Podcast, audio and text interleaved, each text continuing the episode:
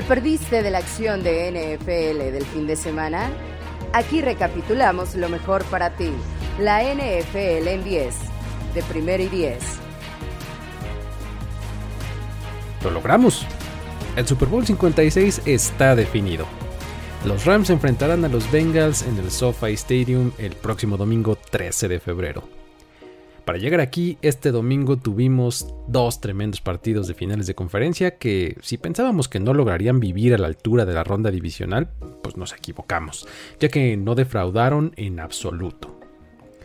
Los Rams serán el segundo equipo en la historia en disputar el Super Bowl en su propio estadio, regresando a este partido por primera vez desde la temporada 2018, mientras que los Bengals estarán de vuelta en esta instancia después de que su última aparición viniera tras la temporada de 1988. Esto es la NFL en 10, un conteo en el que resumimos lo mejor de la acción del domingo. Mi nombre es Luis Obregón y les doy la bienvenida. Comenzamos.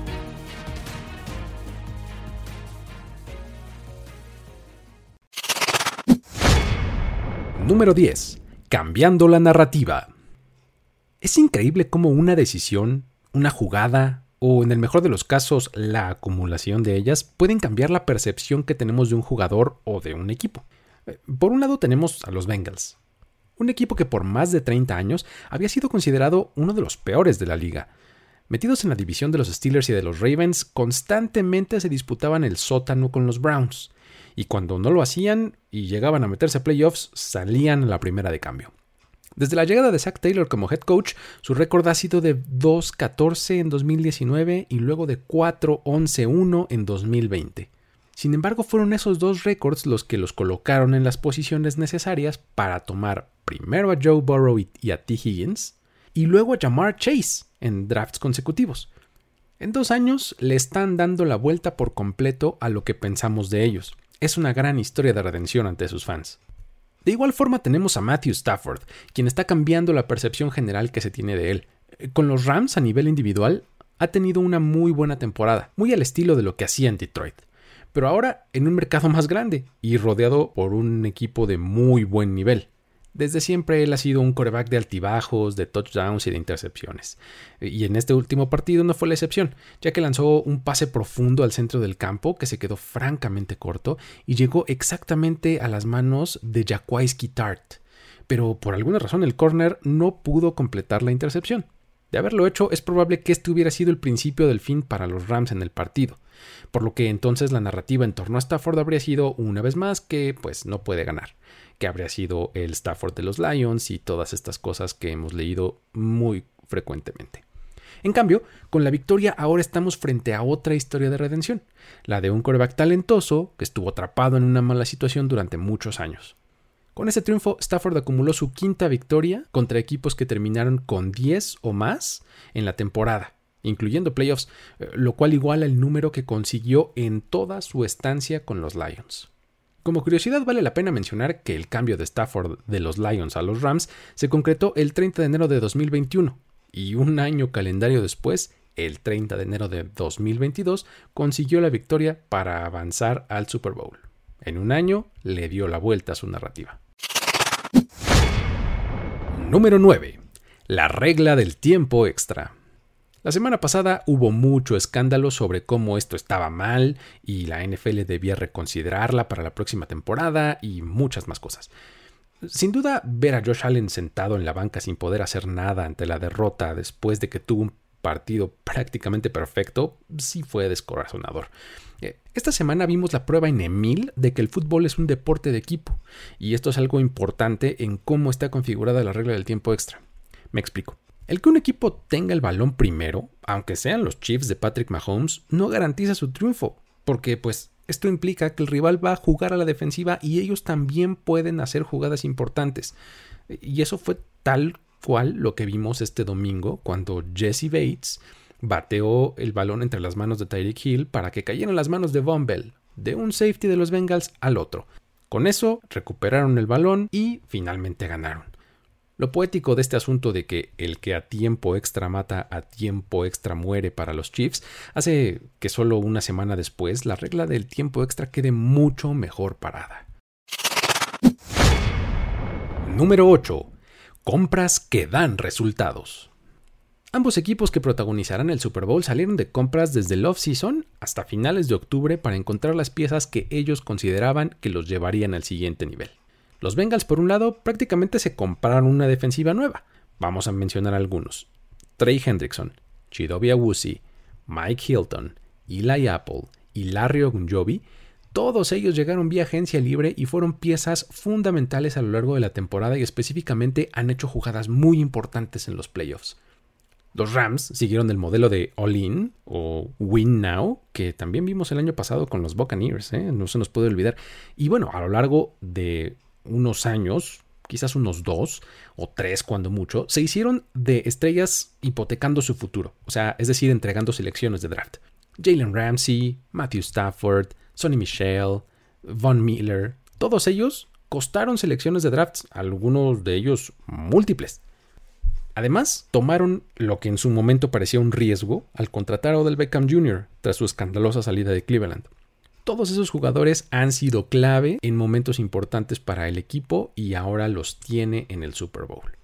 Los general managers Les Snead de los Rams y Mike Brown de los Bengals deben estarse sintiendo muy bien consigo mismos sobre sus decisiones en este momento. Número 7. No solo de estrellas viven los ganadores. Ambos partidos probaron que por más estrellas que haya en el roster, el todo debe ser mayor que la suma de sus partes. Con la gran constelación que tienen los Rams hoy, eh, ante la baja por lesión de Tyler Higby, su Tyrant titular, que además salió temprano en el partido, que levantó la mano como una figura importante para que el ataque fuera todavía consistente y tuviera variantes, fue Kendall Blanton, un tight end que está detrás de Higby. Mientras que la defensiva, el gran desempeño de la línea ofensiva para contener a Aaron Donald, pues entonces fueron jugadores como Greg Gaines y Travis Howard los que realizaron tacleadas detrás de la línea y estuvieron por todas partes. En el otro encuentro, por ejemplo, PJ Hill, pues no es Trey Hendrickson o Sam Hubbard, pero él fue el que hizo una importantísima intercepción que resultó en el touchdown del empate para los Bengals. Los Chiefs eliminaron además las jugadas explosivas de Jamar Chase y lo limitaron por prácticamente todo el partido, y aunque Joe Mixon tuvo un buen juego, lo hecho por Samaje Perrin fue muy destacado en situaciones en las que no se esperaba que él fuera un factor al ataque. Pero lo verdaderamente importante fue lo que viene en el siguiente punto. Número 6. T. Higgins, el mejor receptor del que nadie habla. Hay muchos receptores que pasan inadvertidos o que simplemente son opacados por estar en el mismo roster que una superestrella. Durante semanas, o meses en realidad, hemos hablado de lo increíble que es eh, Jamar Chase y la gran conexión que tiene con Joe Burrow. Esto hace que rara vez mencionemos a T. Higgins, quien es el ejemplo perfecto de cómo un gran jugador puede quedar por debajo del radar y aún así ser increíblemente bueno. En el partido de este domingo, los Bengals perdieron a su tight end CJ Usoma por lesión muy temprano en el encuentro. Y pues bueno, Usoma era la contrallave perfecta para el movimiento de Steve Spagnuolo, el coordinador defensivo de los Chiefs, eh, de eliminar la amenaza de Chase, ya que con los safeties custodiando los extremos del campo, casi siempre en cobertura doble con Chase, el centro del campo era lo que estaba vulnerable. Y es justo ahí donde podían buscar a su tight. El ajuste por parte de Zach Taylor de Cincinnati fue mandar trayectorias cruzadas para Higgins, quien gracias a que es un jugador de muy buen tamaño y con extremidades largas sacó ventaja de los linebackers y también de los corners en estas situaciones y tuvo un gran gran partido en el que recibió 6 pases para 103 yardas. Esto es lo que hace tan peligroso a los Bengals al ataque. Cuando un equipo elimina a su mejor hombre, el segundo o el tercero mejor superan tranquilamente a la defensiva rival. Número 5. ¿Vimos lo último de Jimmy Garoppolo en los 49ers? Sería terrible pensar que su última jugada con este equipo fue ese intento de pase en el que, buscando no recibir el sack, se deshizo del balón de forma muy descompuesta para que después de un rebote terminara en las manos de la defensiva de los Rams para sellar así el partido. Mucho se dice que con él como coreback hay que presupuestar por lo menos una intercepción a lo largo del partido, el problema es que Jalen Ramsey tuvo por lo menos dos que le pegaron en las manos y no pudo concretar. Así que el de la última jugada, con toda justicia podemos decir que fue su tercer pase interceptable. Sabemos que su reemplazo está ahí, listo para entrar al campo. Los 49ers no invirtieron tal cantidad de recursos en el draft para tomar a Trey Lance, para tenerlo ahí detrás de Garoppolo, sentado en la banca. Pues la verdad es que no tiene mucho sentido el pensar algo así. 2022 es el último año de su contrato con los 49ers y el dinero muerto que implicaría cortarlo o cambiarlo es apenas superior al millón de dólares, por lo que es totalmente viable pensar que algo así podría pasar. Durante la temporada tuvo momentos muy destacados. Basta con recordar el regreso que tuvo contra estos mismos Rams en la semana 18, que le dio a su equipo el pase a playoffs. Ese, desde mi punto de vista, es su momento más brillante. Lo cierto es que con él bajo el centro llegaron a dos finales de conferencia en tres años, y además en las temporadas en las que ha estado bajo el centro la mayor parte de los juegos, el equipo ha tenido récord ganador. Este será sin duda uno de los movimientos que nos tendrá más intrigados durante todo el offseason. Número 4. Sean McVay odia los tiempos fuera.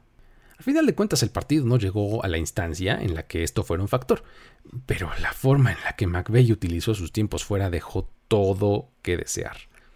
De entrada, sin mayor información que lo que vimos en la transmisión, no se entiende por qué en repetidas ocasiones la ofensiva salía del huddle con escasos 10 segundos en el reloj de jugada. Esto hizo que por lo menos un par de veces McVeigh tuviera que pedir un tiempo fuera para evitar un castigo de retraso de juego. Tal vez haya sido la comunicación del silent huddle, eh, tal vez fueron las sustituciones, eh, pero de cualquier forma son factores que no deberían estar afectando en estas instancias. Por otro lado, la decisión de retar jugadas también fue muy cuestionable por parte de McVeigh, especialmente en ese momento en el que reta el spot de una jugada de cuarto down en la que él cree que Stafford consiguió el primero y diez en un quarterback sneak y pues los oficiales habían indicado que se había quedado corto. En ese caso, no solamente estaba arriesgando la posesión del balón, porque pues era cuarto down, sino también estaba arriesgando su tiempo fuera. Y pues bueno, a final de cuentas, ambos los perdió. Para el final de un juego muy cerrado, en el que lideraba solamente por tres puntos y los 49ers amenazaban con remontar, los Rams ya no tenían ni retos ni tiempos fuera. Un verdadero despliegue de cómo no usar estos recursos. Número 3. Patrick Mahomes, de héroe a villano. Este es otro muy buen ejemplo de cómo la narrativa puede cambiar en torno a un jugador en cuestión de solo un rato.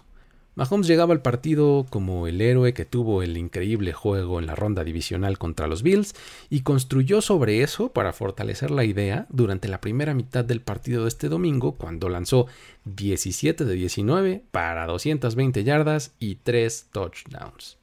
El problema es que su segunda mitad no solo fue mala, sino que se puede decir que sus decisiones le costaron en buena medida el partido a los Chiefs. En el segundo medio lanzó solo 9 completos de 20 intentos para 55 yardas y 2 intercepciones. La primera señal del colapso vino en la última jugada de la primera mitad, cuando intentó un pase lateral a Tyreek Hill buscando entrar a la zona de anotación, eh, estando en la yarda 1 con solo 5 segundos en el reloj de juego. Los reportes indican que Andy Reid quería patear el gol de campo en este momento para irse arriba 24-10 al medio tiempo, pero fue Mahomes el que le pidió una jugada más. Reed le mostró confianza a su quarterback franquicia, pues después de todo se la ha ganado a pulso. Aquí Reed estaba tomando un riesgo calculado. Mahomes debía lanzar un pase rápido a la zona de anotación o el balón debía ir a la cuarta fila de la tribuna detrás de la zona de anotación. Y así pues habría dejado por lo menos un segundo o algo así para entonces sí patear el gol de campo. El problema es que Mahomes fue demasiado ambicioso y al no encontrar su primera opción en la zona de anotación buscó a Hill, que fue tacleado detrás de la línea de golpeo y pues esto acabó con el reloj de juego. Andy Reid estaba furioso con la situación, mientras que Zach Taylor y los Bengals tuvieron una inyección de adrenalina al detenerlo. Solamente estaban a 11 puntos de diferencia, pero lo más importante es que anímicamente estaban a tope. Más tarde en el partido, cuando el encuentro estaba por terminar, después de la pausa de los dos minutos y con su equipo abajo solo por tres puntos dentro de la yarda 20 de su rival, tuvo una serie de decisiones muy cuestionables otra vez. Primero en jugadas consecutivas abandonó la bolsa de protección eludiendo la presión y después de ganar yardas se salió del campo, lo que hizo que el reloj se detuviera ahorrándole tiempos fuera a su rival en una situación en la que los Chiefs querían que los usaran. Así pues eliminarían cualquier probabilidad de regreso si es que quedaba algo de tiempo en el reloj después de que ellos hicieran lo propio al anotar. Luego, con 39 segundos en el reloj, volvió a comprar tiempo para escaparse de la presión, pero en el proceso retrocedió 15 yardas para ser detenido por Sam Hubbard, quien además le hizo perder el balón con el sack. Afortunadamente para él, ahí estaba Joe Thuney, su liniero ofensivo, para recuperar el balón. Con esto, en vez de tener un intento de gol de campo para Harrison Butker de 29 yardas, el intento tuvo que venir de 44. Todos estos errores, además, no estamos tomando en cuenta las dos intercepciones que lanzó, una en tiempo regular y la otra en tiempo extra. Patrick Mahomes es un jugador increíble, no me lo tomen a mal, pero igualmente hoy podemos decir que fue el villano de la historia por la derrota de los Chiefs. Número 2. Joe Brrr. ¡Qué frío! A los 25 años, con una temporada y media en la NFL, este chico tiene hielo en las venas. Parece que no hay momento que sea demasiado grande para Burrow. En esta ocasión hizo algo que solo los Patriots de Tom Brady habían logrado. Esto es vencer a los Chiefs de Andy Reid y Patrick Mahomes en playoffs. Además, hacerlo dos veces en la misma temporada. Por supuesto, este triunfo vino en un escenario tremendamente grande, como lo es el juego del campeonato de conferencia, y lo hizo como visitante en uno de los estadios más difíciles, como lo es el Arrowhead Stadium.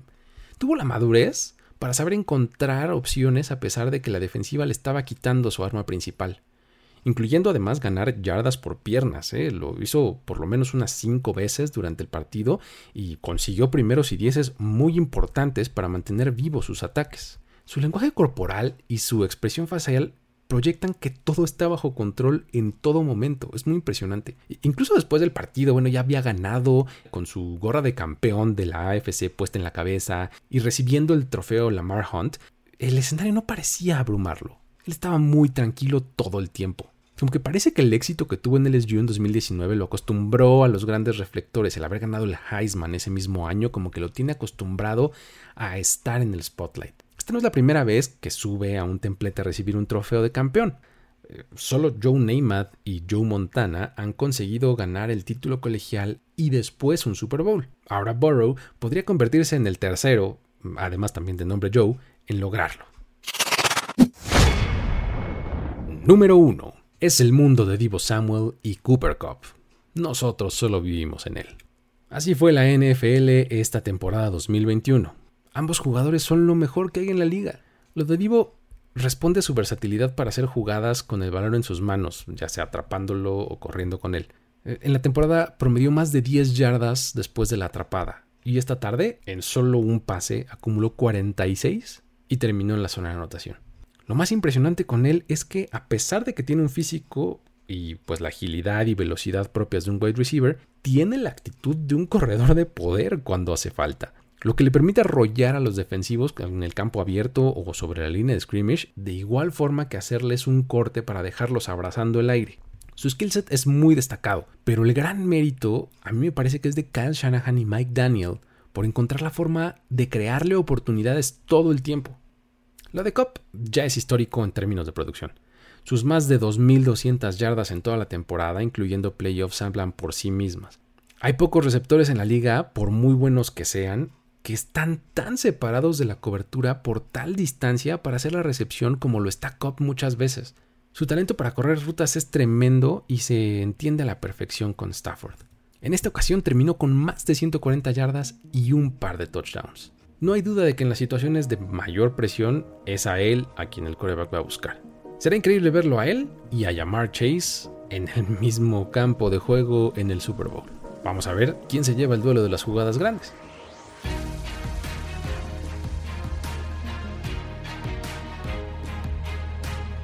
Así terminamos este conteo esperando haber resumido lo mejor de los campeonatos de conferencia. Para más historias y otros ángulos de análisis recomiendo visitar primeroy10.com, seguirnos en redes sociales en arroba primero y 10, consumir los contenidos en video en YouTube y Twitch, además de, por supuesto, suscribirse al feed de este podcast en la plataforma de su preferencia. Mi nombre es Luis Obregón y si quieren seguir la conversación conmigo pueden encontrarme en Twitter en arroba el buen Luigi. Esto fue la NFL en 10. Hasta la próxima.